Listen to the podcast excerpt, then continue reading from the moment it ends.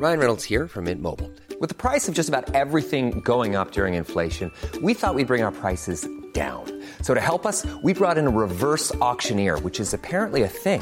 Mint Mobile unlimited premium wireless. Ready to get 30, 30, bit to get 30, bit to get 20, 20, 20, bit to get 20, 20, bit to get 15, 15, 15, 15 just 15 bucks a month. So, Give it a try at mintmobile.com slash switch.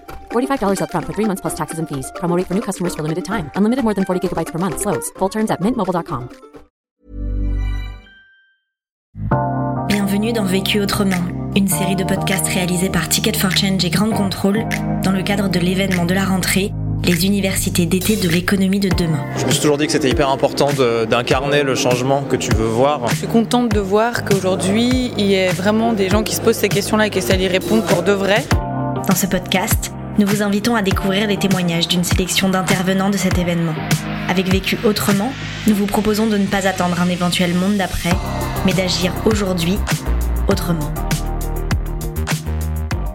Bonjour, je suis Caroline Néron, je suis la déléguée générale du mouvement des entrepreneurs sociaux et je coordonne aussi le collectif Nous sommes demain. La question. La question à laquelle je vais répondre aujourd'hui, comment activer concrètement l'engagement social et environnemental des entreprises? Le vécu. J'ai eu l'idée de créer l'Impact Score. Un Impact Score qui permettrait hyper rapidement de voir où on en est sur les différentes strates de la transformation sociale écologique. En gros, ce qui permet de faire vraiment permuter son modèle.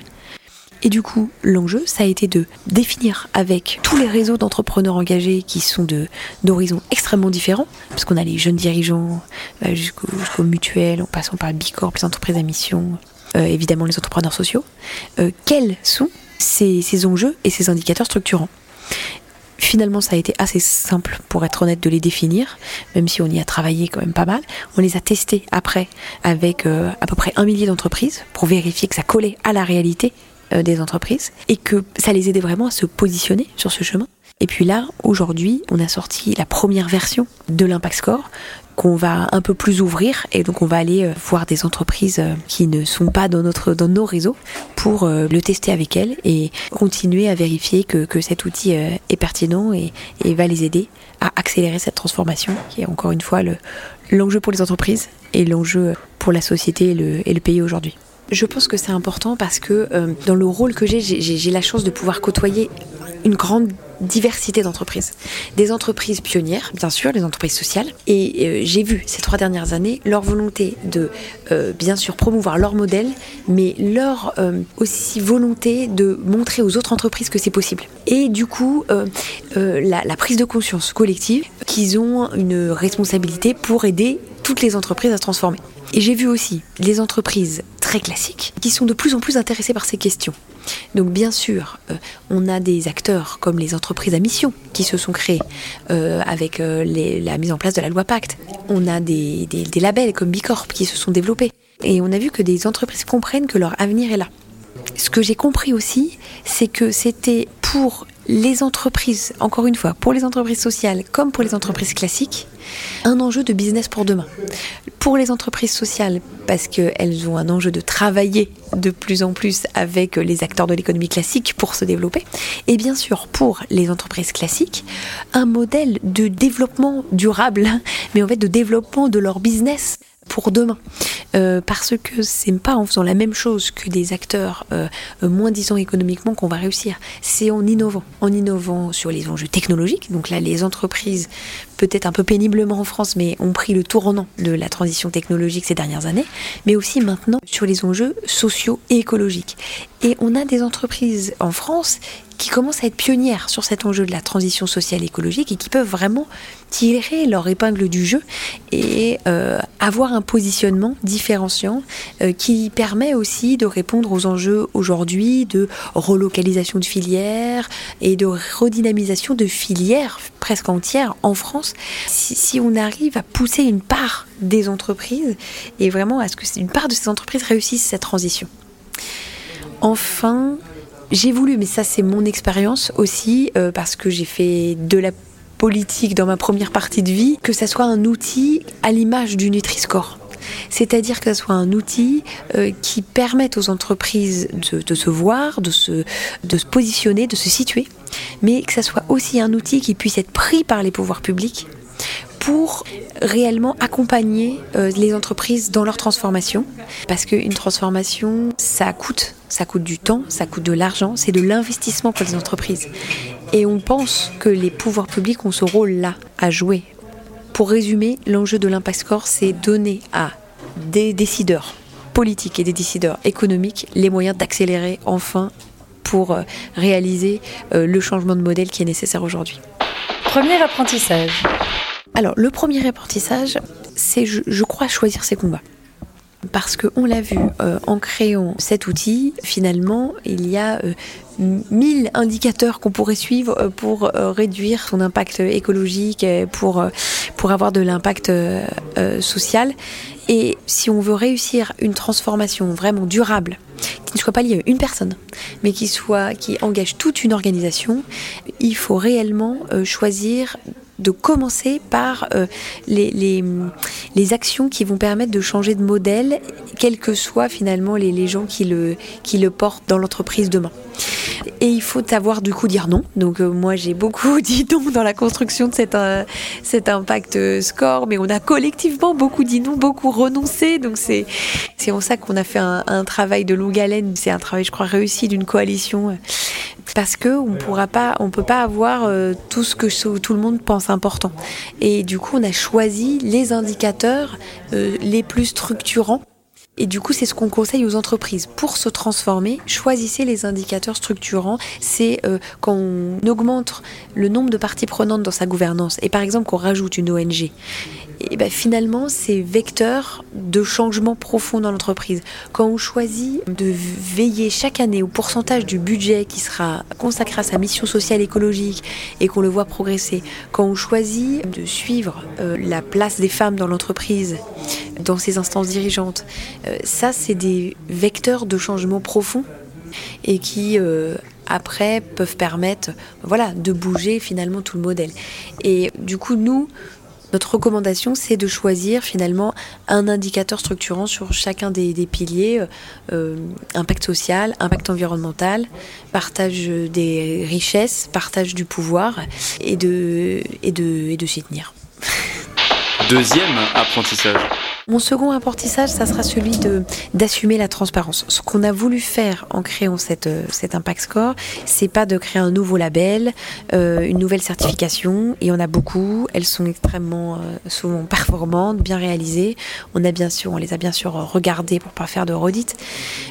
mais aujourd'hui, la transformation, elle doit se faire avec tout le monde pour qu'elle soit aussi réellement opérationnelle.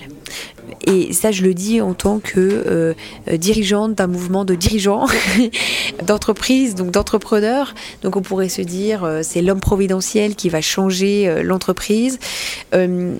c'est vrai que, évidemment, la conviction d'un dirigeant est très forte, mais l'enjeu, c'est d'aller chercher tout le monde.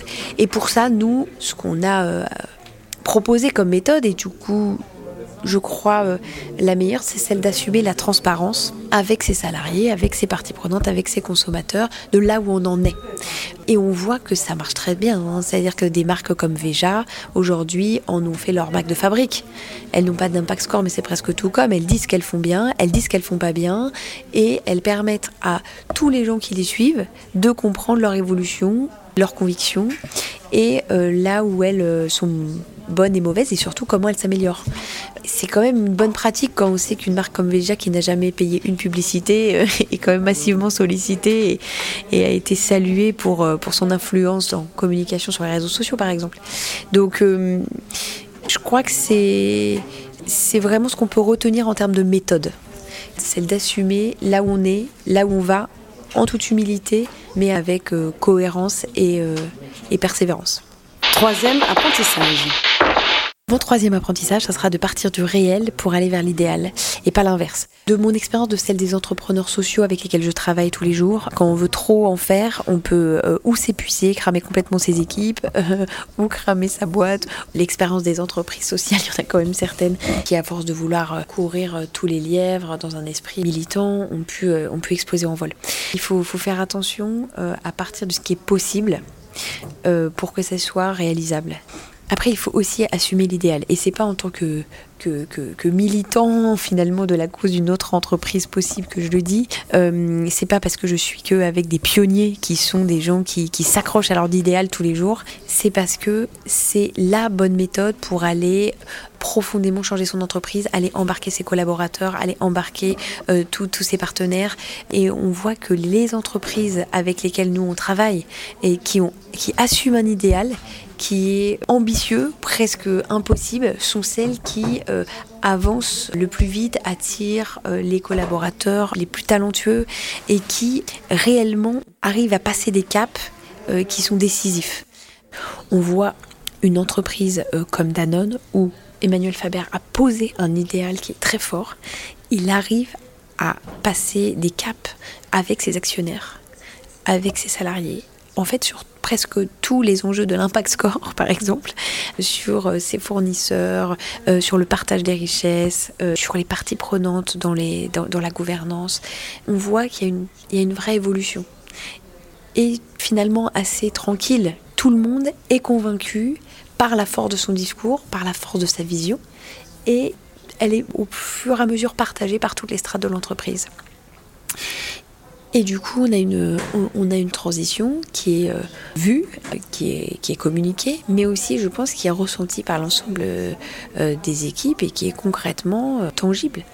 Si une entreprise comme, comme Danone International y arrive, je pense que c'est pas impossible pour, pour beaucoup d'entreprises. Et on a vu finalement, en construisant l'Impact Score, au, début, franchement, on pensait que ça ne serait pas possible, euh, qu'on aurait tous une vision différente, euh, que chacun voudrait euh, y apporter quelque chose, que, ça serait trop compliqué, tout simplement. et finalement, assez rapidement, en, travaillant vraiment avec des entrepreneurs pionniers, mais différents, de différents niveaux, de différents formats, de différentes régions, on a vu qu'ils partageaient assez rapidement, assez facilement un idéal commun sur différents enjeux et qui, qui voyait le chemin et que le chemin se dressait finalement, voilà, il y avait des discussions sur les nuances, mais, mais le chemin était assez clair pour eux. Et du coup, je, je pense qu'on peut poser un idéal, même si c'est pas un idéal immédiat, il suffit après de définir les différents euh, voilà, degrés, les différentes étapes, mais que si on partage pas d'idéal finalement et qu'on le fait pas partager surtout, la capacité à se transformer sera beaucoup plus faible. Et, donc euh, voilà, le réel vers l'idéal, c'est la possibilité aussi de d'accompagner chaque étape euh, et chaque chaque personne aussi de, de l'entreprise, chaque maillon dans la dans la transformation sur différents volets en même temps. Quatrième apprentissage. Donc la quatrième recommandation, c'est aller chercher ceux qui l'ont fait. Pourquoi? Parce que si on veut progresser, il n'y a rien de meilleur que ses pairs pour accompagner sa transformation. C'est bien pour ça qu'on a fait euh, les universités d'été euh, de l'économie de demain avec une masterclass sur l'impact score. Parce que les entrepreneurs ou les dirigeants qui ont travaillé sur chacune de ces questions sont les meilleurs pour aider ceux qui ont envie de s'y mettre. Donc j'ai choisi que la masterclass Impact Score elle soit pas animée par des experts, par exemple, mais que ce soit vraiment des entrepreneurs qui l'ont fait, qui témoignent, euh, et qui témoignent en toute transparence aux autres. Et donc qui leur disent pas ce qu'il faudrait faire, euh, ce qui serait idéal de faire, mais qui leur racontent très concrètement ce qui a marché, ce qui n'a pas marché, toutes les galères qu'ils ont eues, parce que c'est pas un, un, chemin obligatoirement simple, quoi. Il faut pas se mentir. Donc aller chercher ceux qui l'ont fait, s'entourer de ses pairs sur chacun des chantiers. Et que finalement, chaque métier, et aller chercher ceux qui ont travaillé sur cette question pour, euh, avancer, c'est la meilleure manière de progresser euh, rapidement, euh, sans faire de plan sur la comète et en partant de, ce qui est possible et de ce que, ce que les autres ont réussi ou pas. L'autre question. La question que je me pose, c'est est-ce que tout le travail qu'on a, a mis en place avec les milliers d'entreprises qui nous ont aidés à monter cet impact score va être repris par les, par les pouvoirs publics et qu'un jour nous verrons sur tous les sites internet de toutes les entreprises aidées par l'État de France un petit impact score qui permettra autant aux entrepreneurs de, de valoriser ce qu'ils font ou pas, et puis aux consommateurs, sociétés civiles, citoyens, aux jeunes qui cherchent une entreprise, engagés euh, de, faire leur choix avec euh, rapidement et avec les bonnes infos. Vécu autrement, un podcast réalisé par Ticket for Change et Grande Contrôle dans le cadre des universités d'été de l'économie de demain. Aux côtés de notre intervenant, c'était des centaines d'acteurs de changement qui étaient présents à cet événement pour ne pas attendre un éventuel monde d'après, mais agir aujourd'hui autrement. On vous en fait découvrir quelques-uns. Moi, je souhaite accompagner l'entrepreneuriat en général, entre autres social et environnemental. Donc c'est concret puisque j'ai déjà euh, des clients, on peut dire ça. Et puis euh, c'est en cours parce que c'est le tout début. Moi, je fais partie en fait d'une association qui s'appelle B-Lab et donc c'est l'association des entreprises certifiées B Corp en France. Mon entreprise fait partie du paysage d'économie sociale et solidaire. On travaille dans la réduction des déchets. On, on crée des gourdes de compote euh, réutilisables, donc on peut remplir et réutiliser au lieu d'acheter à chaque fois et de jeter. Et euh, je pense qu'il est très important en fait de se voir, de partager les bonnes pratiques, de voir comment on va vers l'avant ensemble. J'aimerais bien que la politique prenne un peu conscience qu'elle ne remplit plus tout à fait son rôle. Je suis pleine de colère parce que je me dis mais c'est quand même hallucinant euh, que personne ne bouge. Euh, nos chefs d'État et de gouvernement, ils avaient une occasion unique de s'accorder tous ensemble pour euh, dessiner les cartes du nouveau monde parce qu'on sait très bien que cette crise sanitaire, en fait, c'est une crise globale, une crise sociale, politique, environnementale. et en fait, bah, je comprends même pas. En fait, je comprends même pas qu'on fasse rien.